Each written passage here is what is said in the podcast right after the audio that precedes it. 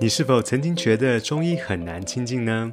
艰深的用字，满布全身的穴道，还有千奇百怪的中药。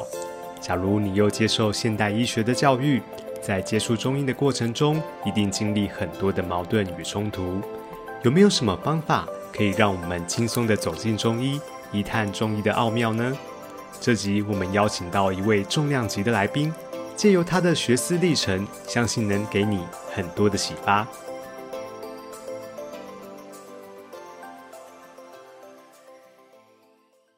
各位听众朋友，大家好，欢迎收听中医生活百科。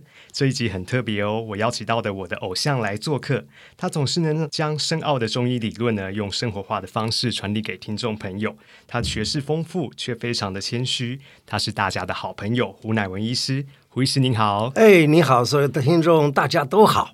是胡医师，我们这个节目啊，是一个提供民众这个健康养生资讯的节目哈。那那这个节目叫中医生活百科。那其实我们胡医师呢，就是我们行走的中医生活百科哈。那今天我们就来帮各位听众朋友来跟胡医师挖宝哦。好，那胡医师，其实我想首先请教你哈，因为胡医师本身我们经营的 YouTuber 节目啊，胡乃文开讲已经有六十五万名这个 粉丝订阅了。对，那其实我自己也是一个忠实的粉丝之一。好，另外我们也经常看到胡医师在新唐人电视台有您的节目播出。是，其实我们临床医师真的是非常忙碌的哈。对，尤其像您这么资深的医师，在医界是我们有很多权威的前辈啊。哦，那感觉是像就像是庙堂之上的那种非常尊荣的感觉。别这么说。对对对，但是其实就是那种很权威感的那个感觉啦。同时也其实对我们一般听众来讲，其实是很难亲近的。那我想问一下，是什么样的动力和什么样的初衷，让胡医师是愿意这样子持之以恒的来跟民众来分享呢？其实最先也没有这个意思啊，只是说自己的知识，呃，好像累积到那个样子的程度了。有人就说：“哎，我请你上上节目好不好？请你上节目好不好？”最早的时候是在这个三十五六年前，就中广公司就找我：“哎，你在。”电话里面跟我讲，呃，上个节目哈，上或者是呃公共电视哈，公共电视去了一下，就这样子的，就觉得哎，这些累积的知识在他们这个里面啊，就在他们这个节目里头还算好，有有有有人愿意听嘛。所以后来新唐人电视台在二十多年前刚刚创立的时候，他们说：“哎，我能不能找一个资深的中医师啊？而且还口条也能够说的。”我就去了，我 就这样子。啊，胡医师真的太谦虚了啊！其实，呃，真的胡医师给我就是一个很温文儒雅的感觉，而且学识非常的丰富哈。那那其实对啊，当然哦，也许有很多的因缘巧合，然后有这样的机会做分享哦。但是那个愿意真的很重要哎。对对，愿意啊，就是说当时呢，他们找我去做的时候，我就说，哎，我们的听众啊、观众啊，也不知道在哪里，我只知道老年人一定是。可以说是这这个比较潜在的客户，大概都是老年人。为什么中医嘛，大部分都是认为这样子。那可是老年人里面也有有学问的，有没学问的。我管你有学问没学问的，我都要想每一个人都想吃下来，那这个很野心啊。那后当时我就想。那没学问的，那我就讲一些简单的保健常识啊。那假如说是比较那个有学问的，他也很想听听你对于中医真正的文化在哪个地方，真正文化的精髓是什么？那这样子，我只有去找这个比较宝典的东西，像是《黄帝内经》啦、《南经》啦、呃《伤寒》啦之类的这些嗯这些东西来跟大家谈。结果没想到就这样子，自己也成长了，而且呢。听众观众也越来越多了，是这么回事儿。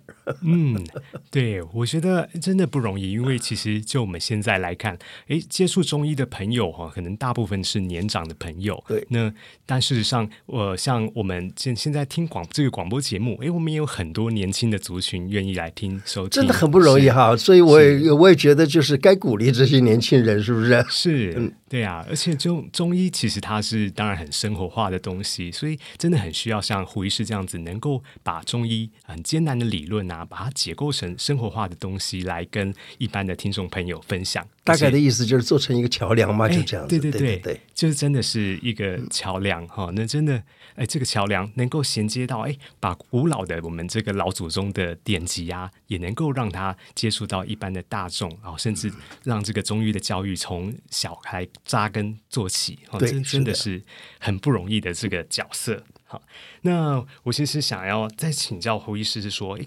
其实我们一般人都会觉得这个中医的理论其实是蛮深奥难难懂的哈，尤其又是中医有很多专有的术语啊。虽然当然很现在很多人都会朗朗上口，说什么哎我睡眠不不好，是不是心肾不交？好，或是说呃我这个更年期啊，我这个好像身体很燥热，哎我是不是有五心烦热的症状？但是对于初学者来讲哈，这些这些呃术语其实蛮难体会的。那胡医师在中医，毕竟已经钻研了好几十年了哈。那很多朋友可能不晓得说，原来胡医师最早是学习生物的，还有神经医学的。是的，对。那我想请教一下胡医师的学思历程，又是怎么样来体会中医的呢？呃，这个只能够从我开始不信到信这中间的这个过程，我稍微讲一下啊。是我开始的时候是说。在，因为我在 Stanford Research Institute 啊，在那个地方做研究工作，在做研究的时候呢，找到的这些文献资料里头，竟然的读到了中医的针灸啊，它是非常非常棒的。我又是学神经的，我就说，那中医针灸跟神经之间有什么关系呢？所以我在 Stanford Research Institute 回来的时候，我立刻去。就开始想办法去找，那个时候又没有上，没有没有没有网，对不对？刚好听到我们的这个研究院附近有一个老先生，他在教针灸。我说那我我去试试看，去听听啊。结果真的跑去听的时候呢，才发现到我们格格不入。这句话我相信你呃不一定能够理解啊。所谓格格不入是什么？他讲的，我说跟我们中医。不就是跟我们西西方科学所知道的完全是两回事儿。例如你讲肾，哦，跟我讲的肾是两回事哎。我我认为肾是泌尿制造尿的一个器官嘛，它是把身体里头的毒质等等都经过它的过滤系统，然后把毒给排除出去，然后把好的留下，像这样子的一个器官。可中医不是啊，中医的肾竟然的。有点像是内分泌系统了，有点像是这个整个整个的脑的系统了，等等等等。所以这样子有有这种格格不入。我还记得当时啊，在在上课的时候，老师讲一句，我就跟他反对一句；讲一句，我就跟他举个手。老师这个不对，就等等啊。然后老师甚至于到后来气的说：“算了，我不教你了，不教你了。”可是呢，就在这样子的当中，你在这里面慢慢成长。到后来，我的老师说。我看我们班上只有你一个人学的最好啊！那我因为怎么样？我已经在这个时候彻彻底底的把西方科学所认知的肝、心、脾、肺、肾，哦，这个五脏啊，都把它给拉开了。我认为中医讲的这个肝、心、脾、肺、肾，跟西医讲的肝、心、脾、肺、肾完全是两码子事。所以呢，西医讲的肾，那中医讲的肾，西医讲的心。中医讲的心，它是通通都是不同的。假如说你能够理解到它不同，这个时候你读起中医书来就不会误解。是啊，对，所以等于在学习的历程呢，其实要先把呃，先把一些既定的刻板印象先把它倒空，要拿开，要拿开。对，所以呢，到后来才发现到，哦，现在西医讲的肾脏病，在中医来看可能是脾的病呢。所以你看，常常我们在治病的时候，我是用治脾气或者治气虚来治那个肾脏病。同样的肝病，我也不一定全部都是从肝来治，搞不好还是脾病。为什么？你看肝的话，它产生的黄疸等等，在中医来看，它就是就是脾湿吗？那所以你用的东西就是用治脾湿的方式，结果那个肝也治好了，好多好多的这样的状况，哎，发现到越来越发现到。就是中医西医的不同，他是用他看的方法就不一样。你从五行、五味、五色等等等等来看的时候，发现到哦，原来是这回事儿，根本就不是我们西方科学所讲的那个东西了。是的哦，对，的确有很多的可能现在受西医教育的朋友，他们会认为说，哎，我们说的肝，说的肾，哎，好像就是那解剖的肾。好，那的确可能西方医学也是用这样的解剖的角度来看待人体。一个是那东方的这个中医就很特别，它似乎不是用一个解剖的方向来去看待这个人体，它是用一个诶很系统性啊，肝心脾肺肾哈，那有一些木火土金水一一些好像哲理的一个形而上学的对应，然后去理解这个人体的一个整个结构和系统。是我们说起来好像以为是哲理，例如木火土金水，你说是哲理，其实它就是事实。假如说以以这个。过去的中医的或者中国古人的想法的话，它根本不是哲学，它不是哲理，它是真实的，是这回事儿。好，例如说，我现在讲，我治一个病，你用五行相生相克的方式，的确就可以治那个病。例如说，我现在就随便举一个例子啊，例如说，现在有一个人他嘴巴破，我们在中医来讲就说，哎，这是胃火。是好，假如他的心，他的舌头破，我们说是心火。是心跟脾胃来讲的时候呢，心是火，脾胃是土，火生土。那所以呢，土是心的，或者脾脾土是心火的子。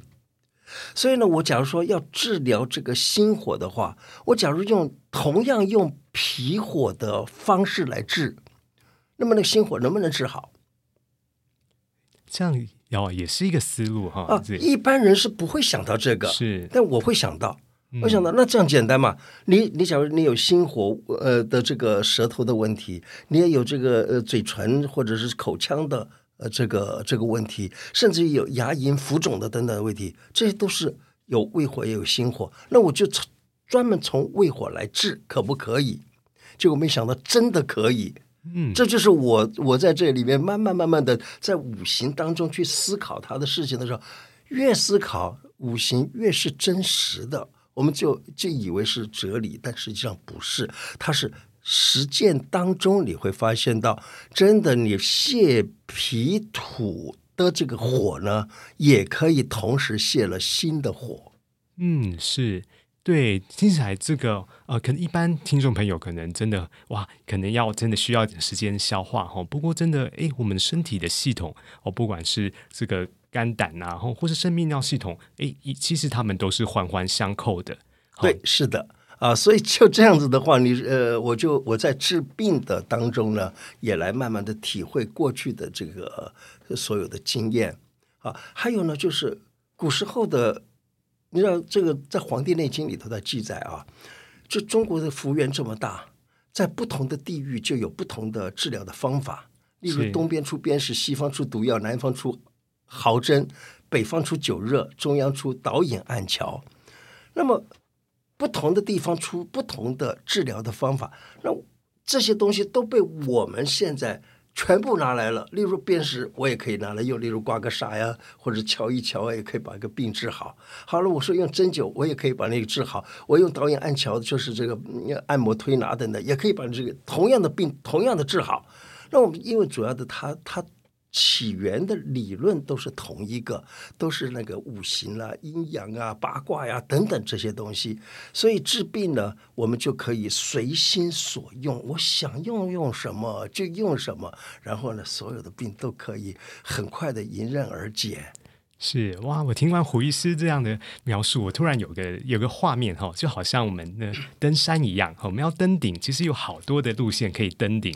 好，那其实不管是我们用其呃各种方式，刚胡医师讲到的针灸啊、啊按桥、刮痧，哦，只要能够把病治好呢，这都是一个很好的一个方法。是，所以在这里面呢，我就想到中医古时候有一个智慧者，是这个智慧者非常厉害的，就是他在他教给人，就是说你去把这些事情给给好好的理出来。所以在《黄帝内经》里头有记载，这个有一次皇帝啊，他问这个岐伯，他说：“哎，岐伯，我想请问你这件事情是怎么回事？”岐伯就说：“这是我的老师教我的，老师教叫我怎么样怎么样子，呃，这个要秘而不宣啊。但是呢，你假如说你这个沐浴斋戒以后，那我就交给你。结果他去真的皇帝就去沐浴斋戒，然后过来，过来以后呢，呃，这个这个他就说我的老师啊，就是旧代记啊。旧代记呢，他是领这个所谓上帝的这个命令啊，叫我去理阴阳啊，呃，这个呃理血，就是把这个阴阳啊、血脉啊、人体啊等等，全部把它给混混在一起来做一个好好的研究。结果那他就理出来所谓的阴阳五行等等，那结果呢，就到岐伯这里，也就是《黄帝内经》的时候呢，皇帝跟岐伯两个人一直在讨论这个呃医理，结果就造出来我们现在的这个医学的非常好的理论了。嗯，这就是我们啊中医这个典籍《黄帝内经》对由来是每个人都必须要去读的东西嘛？是是是，对。对，这其实这样哦，就透过这个岐伯和皇帝的一问一答，哎，那我们也真的了解了很多，比如说我们上古人的一些养生的一些智慧。是，嘿，那我想再请教一下胡医师哈，就是在我们这个胡医师这么长的这个临床的时间哈，那有有没有应该是见识到很多，就可能非常多的这些疑难杂症？那其实呃，很多朋友可能不晓得，在西医可能会给这个病。下一个定义以后呢可能中医呢就会有诶不一样的观点。那有没有曾经胡医师碰到什么样很棘手的案例？就是说，诶胡西医没好像没有解解决的方法哦。那这个后来呃胡医师又是通过怎么样的思维思路来帮协助这个病人解决他的问题呢？也是一样，我先把这个故事先讲一下子，你就可以把这个整个理路抓出来了。是。在我三十多年前哈，刚刚当中医师没多久，大概一两年之间的时候呢，刚好呢，我就到了我现在这个看病的地方。这里呢都是名医啊，其中有一个很有名的医生姓马，呃，大家只要是是读中国医药学院毕业的都知道马马光亚马医师啊。他呢那天呢，我们一起吃饭，就是我刚进去那没多久的时间，我们一起吃饭。吃饭的时候呢，他坐我旁边，那他跟对面的他的学生吧，我在猜是他的学生，就跟他讲，呃，看到肿瘤啊，你不要把它当肿瘤看啊，你把它当做中医常常见到的病来治哈。我当时坐在他旁边，我好惊讶哦，哦这样子吗？就当中医常见的病来治好，于是呢，刚好。大概两三年之后，我遇到一个病人。这个病人呢，他的儿子跟我说：“我爸爸这个病是叫做黑色素瘤。黑色素瘤，我相信你只要去去查啊，不管是从网站查、从书上查，都是可以查得到。黑色素瘤可以说几乎是没解。是的，嗯啊。那这个这个儿子就跟我说。”我爸爸长在脸上的这个黑色素瘤是全世界第五位，是有案例。第五位是，也就是说，他还是找文献找到的第五位。那当然有没有还有其他的？我相信还是有这。那然后他问我：“哎，你有没有见过这个病？” 我说：“我没见过。”呃，你呃会不会治？我说：“我不会治。”你能不能试一试？我说：“好，试试。”就试试的时候，我一看，我说。你长在脸上这个东西，第一个我根本没有接触过这种病嘛，那我怎么样子来来进进入啊？我就就给他检查，我说这这个长在脸上的这经络学说来讲的话，它是胃经和大肠经，是就是足阳明跟手阳明啊。然后呢，我再来翻一翻他嘴巴里面，看到他嘴巴里头口腔里头啊，那个地方都已经。整个都烂烂掉了，我说这个是胃火，我于是呢，我说这样子，我试一试开一个胃火的方子，看能不能治。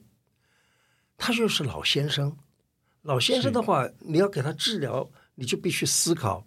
你假如说直接用泻火的方式，他是承受得了，承受不了。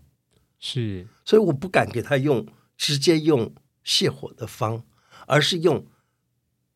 补水泻火，用水来扑灭火的方式，或者我们讲羊汤止沸，一种叫直折火之源，一个叫羊汤止沸。我现在是羊汤止沸的方式，用补水的来泻胃火。结果没想到两个星期之后平掉了，这是用中医的想法，完全没有用西医的想法去做这个事情。所以我自己从这个这个例子，就让我呢找到了原来我什么事情都不要去用固定的想法去想，而是我想想看中医有什么理论能够把这个事情给拿下来。是，我觉得这个胡医师这个案例真的很精彩，也可以给很多人一个启发哈。因为呃，这么样独特的一个一个病例，在当时哈还非常的少见。那其实我觉得，以以我们可能西呃一般正统医学教育的一个角度，都会认为说，哎，我一定要查文献呐，或是找一些各种生理医学的检查，确定说他这是什么样的状况，什么样的病，然后我再来照着这个文献来治疗。但是中医好像就没有这样的一个过程，而是说我们用一个诶中医的理论思路呢，去来自去做一些一些辩证论治哦，看出这个病人他是哪边的经络病了，是来再针对这样的一个病来做一些治疗。对，有一次呢，我还治了一个病人，这个是一个女人，是年纪大概呃当时的年纪大概五十岁左右，她的眼睛啊。几乎瞎掉，是。那他告诉我说，他在医院里头呢检查，就是说是眼球里头的血管有个血管瘤，是。好大，他血管已经粗到大概呃，又呃，跟我们这个笔芯啊，比比我们用的这个笔芯还要粗好几倍的笔芯，是。啊，大概就是一个粗笔芯的那个那个那个粗度。的这个脑呃，那这个血管瘤，那我就问他，那你这个找了西医怎么治呢？他说西医没有办法。最后呢，他就说我试试看用电疗好不好？那他当时二三十年前啊，这接近三十年前，我说那用真正的用用电脑来治的话，他说我家里面实在是没办法抽出那么多的钱，当时要三十万。是当时啊，当时的三十万，三十万很大了，三十万可以买买好几平的房子了吧？是 啊，当时呢，他就他就问我能不能想办法。我说我也不是也不是这方面的专业啊，尤其那个眼睛那种东西，我也不完全不懂。我说该怎么办呢？后来想到中医的概念，中医的概念呢，它有你的病在上，下取之；病在下呢，上取之；病在左。右取之，并在右左取之，用这样的想法，我就想到啊，我用一个药，假如能够把你的气从上面引到下头去，可不可以呢？嗯，这很灵活的一个思路啊。好了，结果呢，我就用了一个很简单的处方，你知道吗？是进入眼睛的这个经络，可以说是肝、心、脾、肺、肾所有的十二经络几乎都都都有嘛，是不是？呃，例如这个呃外外外资是属于什么金，内资属于什么商，这些我都我们都清楚啊。我一想，哪个药是所有的经络都进入的呢？川穹茶调散是，对不对？川穹茶调散，它是所有经络都进入。好了，我再来，我说把它进入了以后，我再用一个药物把它引下来，从上把所有的压下来。可不可以？哎，可以啊！有几个药，像是杜仲啦、续断啦、这个石决明啦等等这些东西，把它压下来。结果就用了这些药，一下子拉下来了以后，没想到几天之后，他眼睛看见了，他哭了下来，他哭了出来。他说：“哎，好久没办法看到东西了，现在都可以看到了。”是哇，那一定是很 感动的。这个都 这么棘手的问题，可能他几乎认为自己就一辈子就瞎了一辈子。对，几十万，结果变成了连连一万都不需要花啊！结果把这个把这么一个病给治好了，所以他也就觉得蛮蛮惊奇的啊。所以后来他也这个这个老太太后来也呃看了一段时间，把身整个身体补养好了以后，好的到现在好的很。是。哇，这个胡医师这个经案例也真的很精彩！我觉得哇，上病下取，所以这位听众朋友，假如说，哎，你遇到的这个医师呢，哈，他帮你用特别的方式来治疗，后左病右许，上病下许，哦，它其实里面有很大的一个学问在里头哦，哈。那事实上，我觉得，哎，听完胡医师的这些案例分享啊，就发觉说，其实我们中医治疗的思路是相当灵活的，必必须要跳脱框架，而且呢，其实我觉得听起来好像人的这些生理的一些疾病或生理的一些一些理论啊，其实跟我们好像日常生活的一些呃自然界的现象啊，哦，其实是有蛮多可以去参考的一些部分。好，如果说当我们把一些我们的思路打开或思思想打开，那发觉说哇，其实中医治疗其实是可以很非常灵活，而且是可以非常有效哦，非常迅捷的。哎，对呀，是。所以呢，我我自己呢，就是经常的会去读一读古时候的经典啊，呃，甚至也教书嘛。是，我还记得这个，记得在《黄帝内经》里头有这么一段记载啊，叫做疗刺。疗刺就是刺出血来，也是上取下，下取上，左取右，右取左的方式。是。那我还记得，那也是很早了，三十多年前，一个年轻小伙子，他来看病的时候，他说：“我昨天啊晚上在洗澡的时候啊，外头有听到电话声，我就要爬跑出来，赶快去接电话。那个时候那个地板呢又是滑的，啪一下就滑摔了一跤了。”摔了以后，整个的这个胸胁这个地方啊，就淤血了，疼痛的个不得了。我一去找医生，也医生也没办法治，就说这个东西不知道该怎么办。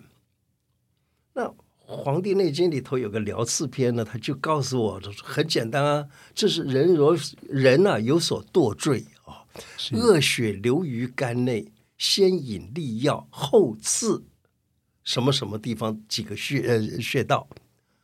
那我说，我现在给你引引利药，现在来不及，就是让他吃一个帮助排泄的那样的药，我现在来不及。是，但是呢，我说立刻让你先缓解看看。拿起针来，在他的脚上面大敦穴放个血，好了，当时就好了，没有了，没事了。哇，就这样放血一下就没事，就没事了，立刻立刻没事。而且这这个事情呢，后来就利用在很多很多的这样子的类似的病人里头还不算，甚至于连像肝癌呀、肝硬化呀等等。那么我就在思考了，我说人堕坠，恶血流于肝内，那现在长了肝癌，是不是恶血流于肝内？嗯，长了肝肿瘤是不是？是，似乎也是流于肝内，说得通，说得通啊。是，所以呢，很多人就来找我的时候，我就说，干脆这样子，我们来试验好了。我也不敢跟你讲，我一定会治啊，我试验就是了。好，啪，放个血，哎，舒服了，再放个血，舒服了，就这样子，慢慢慢慢的，整个的这个肚子里头的这种问题就解决了。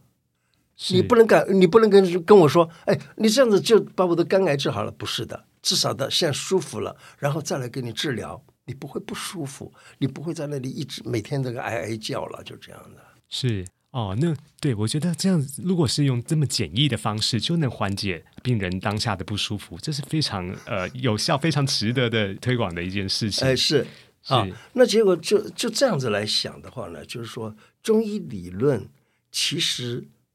要用现在的想法的话，会以为我看到的跟我们在西方科学所认识的是不一样，但实际上呢，它却是很有用的、很有效的。听了胡医师分享的这些案例，你是不是跟我一样，对中医灵活的治疗思路大开眼界了呢？原来学习中医必须要跳脱框架，才能够更深刻的体悟中医的精髓。而中医之理就是自然之理，观察自然也能够帮助理解中医。事实上，在中医的典籍中，不仅止于身体健康的探讨而已，还有提示该怎么过生活，甚至提升个人的心性修为。下一集，胡医师会针对中医的典籍《黄帝内经》有更多的分享，欢迎你的收听。如果你觉得这集节目很精彩，请为我们留下五星评价，也分享给你的亲朋好友，让你我一起走进中医，领略中医的奥妙与趣味。